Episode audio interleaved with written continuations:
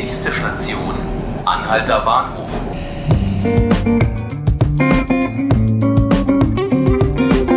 Hallo, willkommen zu 5 Minuten Berlin, dem Tagesspiegel Podcast. Ich bin Johannes Bockenheimer und mit mir vor dem Mikrofon steht heute meine Kollegin Fatina Kelani. Hallo Fatina. Hallo Johannes. Der Berliner Senat hat mal wieder Ärger bei der Digitalisierung. Diesmal trifft es äh, Justizsenator Senator Behrendt. Fatina, du hast einen Artikel zum Thema geschrieben. Darin ist die Rede von einem drohenden Millionenschaden. Was ist da los?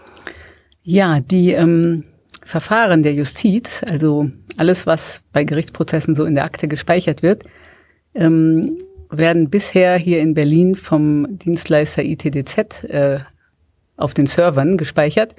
Und jetzt will der Senat diese Verfahren aber weggeben zu Dataport. Das ist der entsprechende IT-Dienstleister der Länder Hamburg, Niedersachsen, äh, Mecklenburg-Vorpommern und, Schles und Schleswig-Holstein. Und wenn er das täte, dann würde dem Land natürlich ein riesiger Millionenschaden entstehen, weil dieser Auftrag dann hier dem ITDZ verloren ginge. Hm. Gibt es darüber hinaus noch Konsequenzen fürs Land? Auf jeden Fall ist das äh, rechtlich auch zweifelhaft gelaufen, denn normalerweise muss man so einen Anbieterwechsel ja ähm, ausschreiben. Ähm, das ist also ein Bruch der Landeshaushaltsordnung. Äh, den versucht ähm, der Senat jetzt dadurch zu umgehen, dass er so tut, als ob nur Dataport das leisten könnte, was äh, verlangt ist, nämlich die Separierung der Daten der Justiz. Und bei so einem Alleinstellungsmerkmal muss man eben nicht ausschreiben. Ähm, das ist aber nach Auffassung aller IT-Experten eigentlich gar nicht der Fall. Das ITDZ kann das genauso gut. Hm. In einem Artikel heißt es auch, dass es Probleme geben könnte ähm, mit der Lagerung der Daten, wo die tatsächlich dann auf welchem Server wo genau physisch gelagert sind. Warum ist das ein Problem? Ähm, eigentlich ist es heutzutage egal, wo Daten liegen. Ähm, es ist so, dass es äh, eine BGH-Entscheidung gab zu der hessischen Netzklage und deren Kern war eben dieses Thema, Justiz muss äh, die Hoheit über ihre Daten behalten, muss die Daten müssen separiert werden können und ähm, das soll Dataport angeblich können und das ITDZ nicht, aber wie gesagt, das äh, Du glaubst also nicht, dass es da noch dann nochmal zu, zu, zu, zu Beschwerden oder Fehlern oder weiteren Ausläufen dieser, dieser Affäre kommen könnte?